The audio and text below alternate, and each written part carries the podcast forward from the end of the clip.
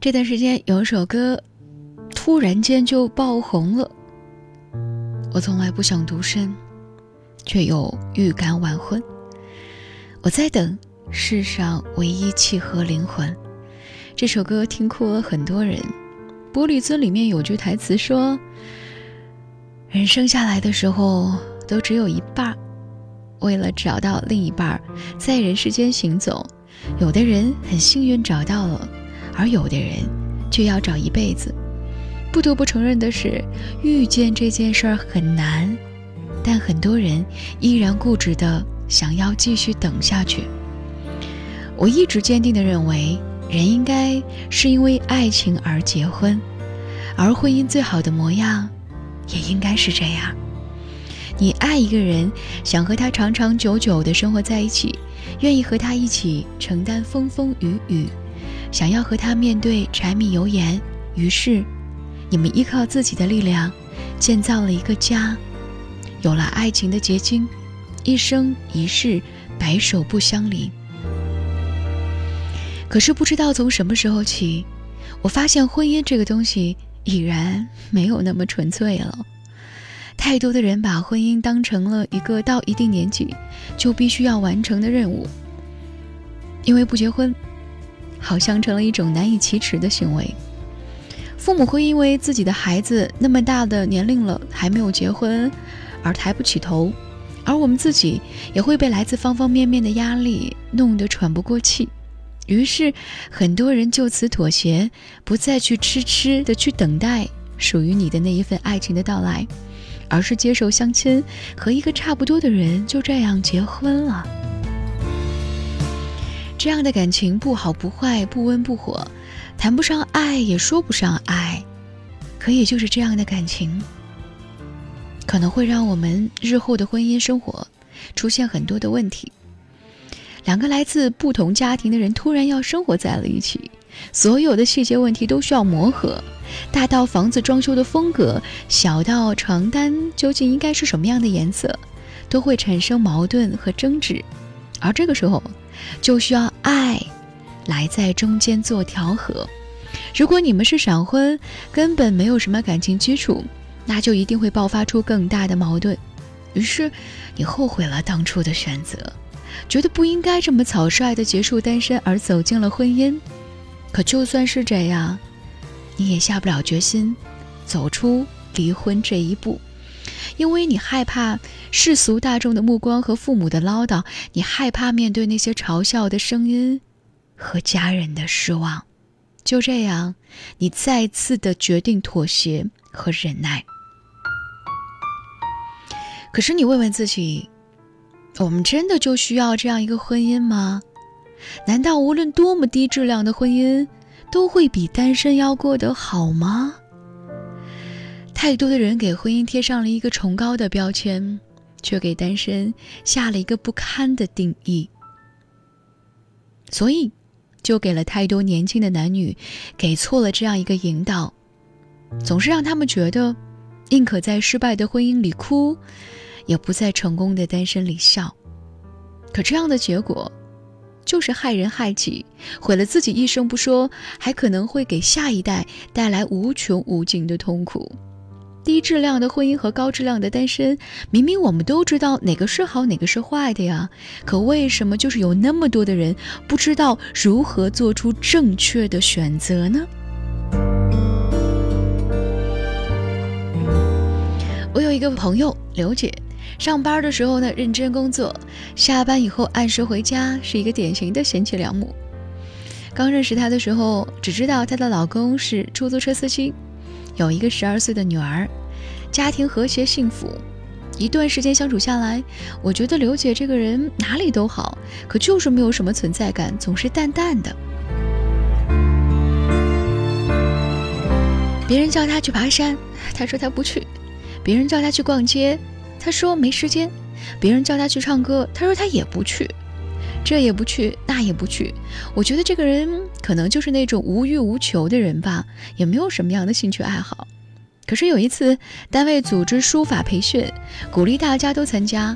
我看见他眼睛里散发一种从没有见过的光芒，好像是羡慕，也好像是激动，但是又好像是胆怯。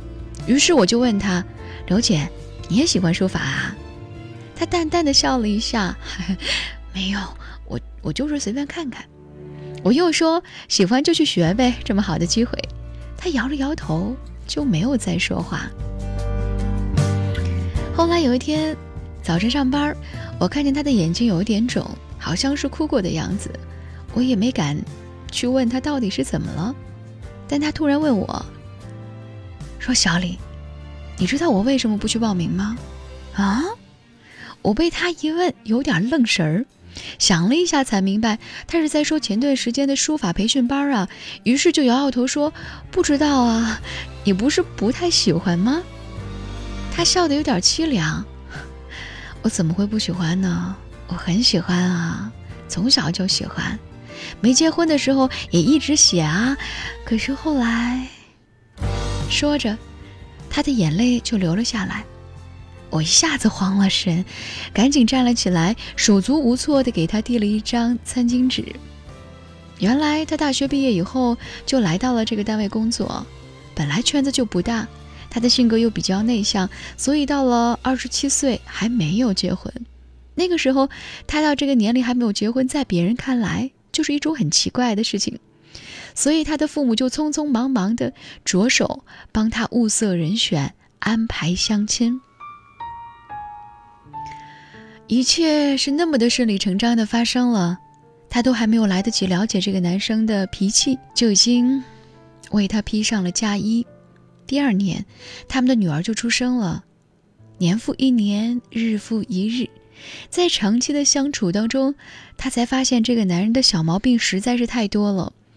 他喜欢喝酒，喝醉了经常的骂人，甚至是动手。他还喜欢撒谎，也没有上进心。原来的工厂破产以后呢，每天只会怨天尤人。刘杰想了好多的办法，给他弄了一辆出租车，他也不好好的运营，三天打鱼两天晒网。这样一个男人，还有一个就是典型的大男子主义。不允许刘姐对他有任何的忤逆，就连刘姐最喜欢的书法也被他讨厌和嫌弃。几年前的一个晚上，刘姐在屋子里写书法，他喝了酒从外面回来，一进屋看见他在写字儿，就开始发脾气：“嘿，你还有闲工夫弄这破烂玩意儿啊？你挺悠闲啊！”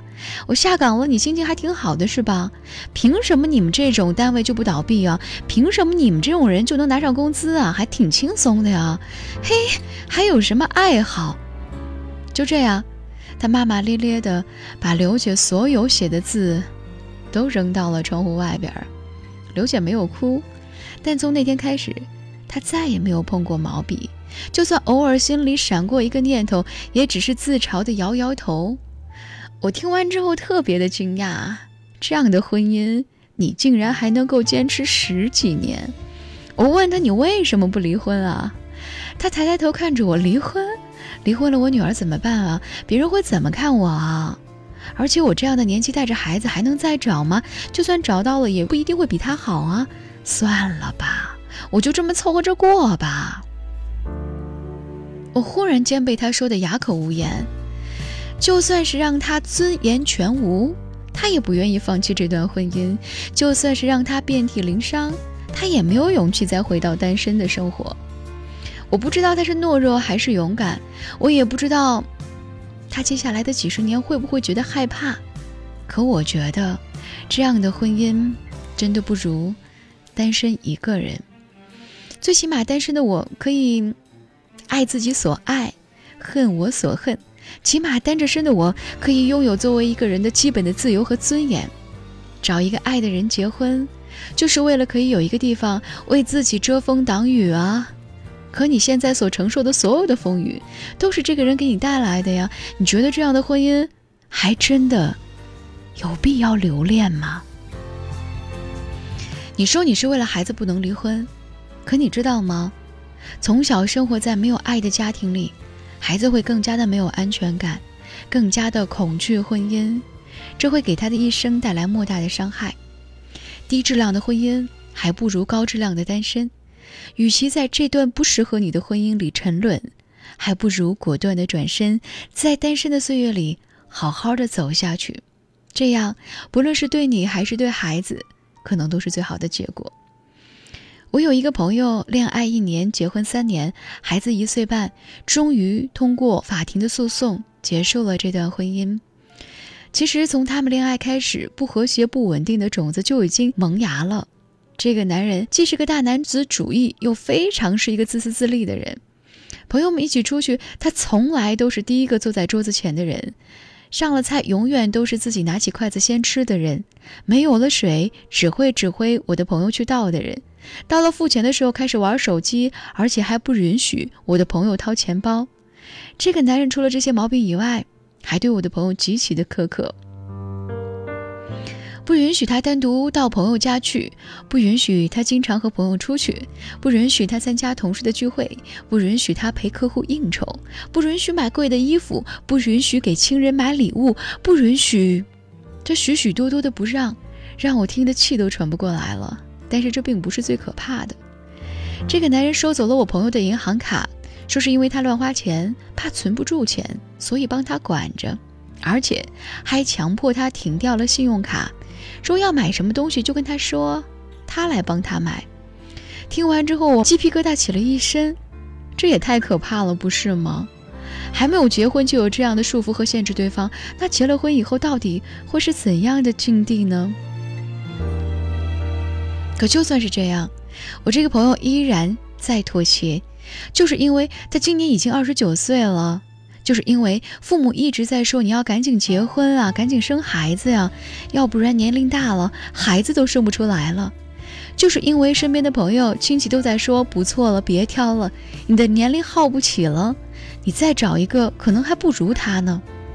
就是这些可笑的论调，让一个姑娘在明知道前方是火坑的前提下，还是义无反顾地跳了下去。我们的社会啊。对于单身的人，实在是少了一些善意。其实，不管到了什么年龄，不结婚又能怎样呢？我单身，但是我过得很快乐；我单身，但是我过得很充实；我单身，但是我一直都在努力提升自己；我单身，我依然期待着爱情。这样，真的不可以吗？因为我没有办法去想象和一个自己压根不喜欢的人去在琐碎的柴米油盐的生活当中来打磨，也不能和一个不爱的人敞开心扉分享自己的喜怒哀乐。如果不是对的人，得到的不是最好的爱，那我宁可不要。就像一书曾经说过的：“我亦只有一个一生，不能慷慨的赠予不爱的人。”朋友结婚后的日子。就如我们之前想象得到的，不幸福，不快乐，没自由，压力大。我们一度的觉得他消失在这个城市当中，不和任何人联系，没有任何的社交，甚至朋友圈都不发。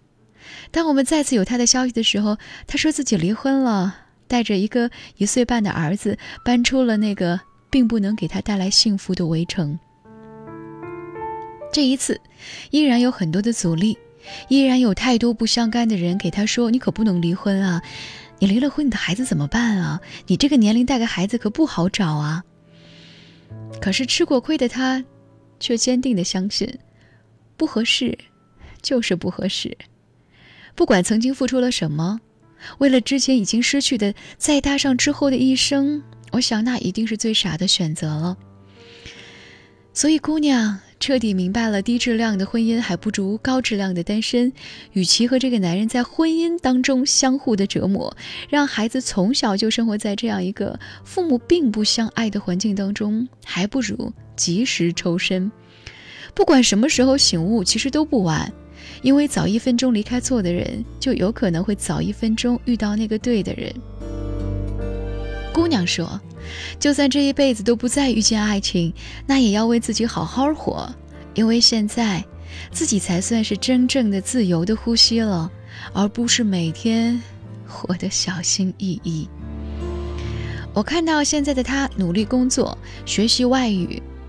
他说要塑造一个完美的自己，为自己为孩子打造更加优质的生活。其实，优质的生活不只是经济上的富足。而是行为上的自由，精神上的满足、情绪上的愉悦和心灵上的放松。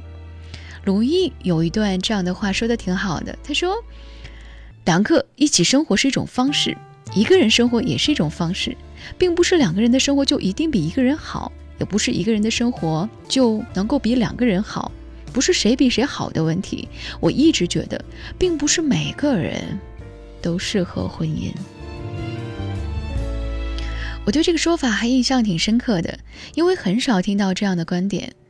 我从小到大接受到的说法都是“你未来一定要结婚”，就像你总有一天会死一样的肯定。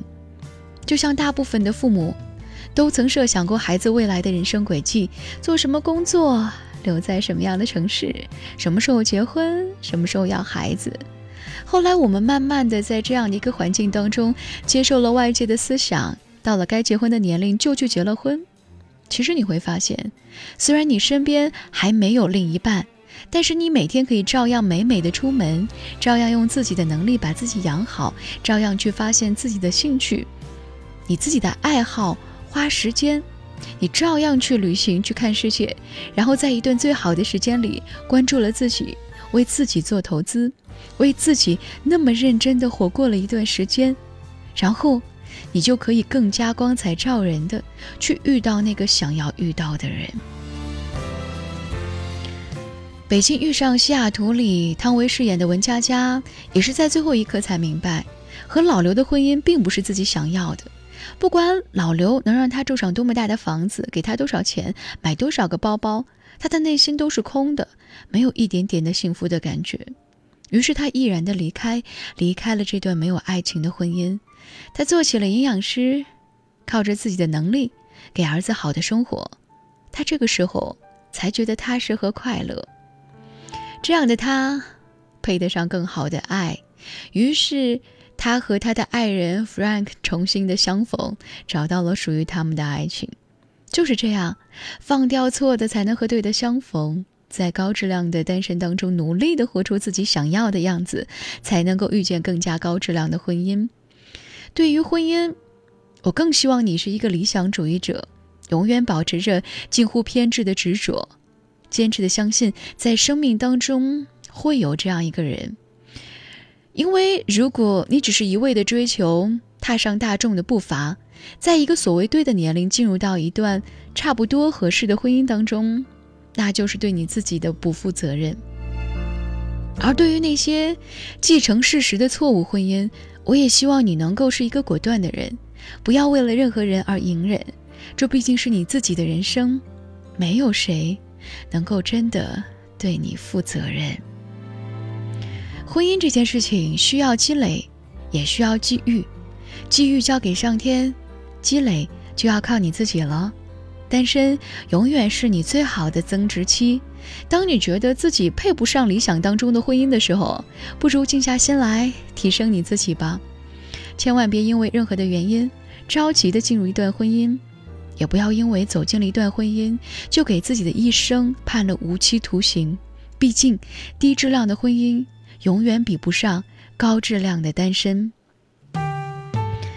你不用慌忙的走入婚姻，也更不用凑合着相濡以沫。你一定可以在单身的岁月当中找到属于自己的生命意义，然后在合适你的婚姻当中去感受爱的真谛。如果在晚间时刻，你同样有一些话想要对我说，新浪微博和微信公众平台继续为你开放当中，可以来搜索 DJ 乔找到我。想要听到更多的声音，依然可以在蜻蜓 FM、网易云音乐、喜马拉雅 FM 当中搜索李巧电台，那里会有更多的声音在晚间时刻陪伴晚睡的你。女人真聪明，一爱就笨，往往爱一个人有千百种可能，滋味。不见得好过长夜孤枕。我不会逃避，我会很认真。当爱来敲门，回声的确好深。从来不想独身，却又预感晚婚。我在等世上唯一契合灵魂，让我擦去脸上脂粉，让他听完全部传闻。将来若有人跟我争，他答应不会默不作声，他能不能？能不能让我擦去脸上的脂粉，让他听完全部传闻？再聊聊，若是非得分，先相约谁都不许苦撑，他能不能？能不能？他能不能？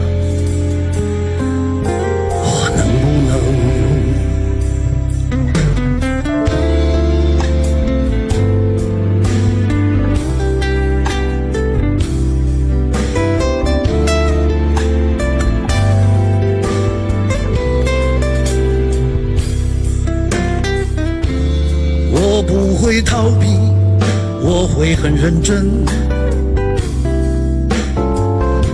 当爱来敲门，回声的确好深。我从来不想独身，我也不想离婚。我在等世上唯一契合。擦去脸上脂粉，让他听完全部传闻。再聊聊，若是非得分，先相约谁都不许苦撑，他能不能？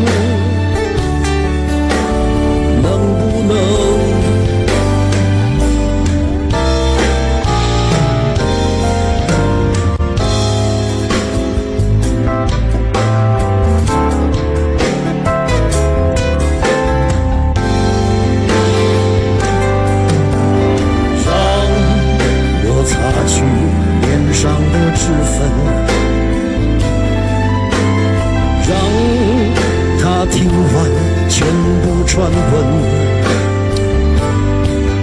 将来若有人跟我争，他答应不会，我不作声，他能不能？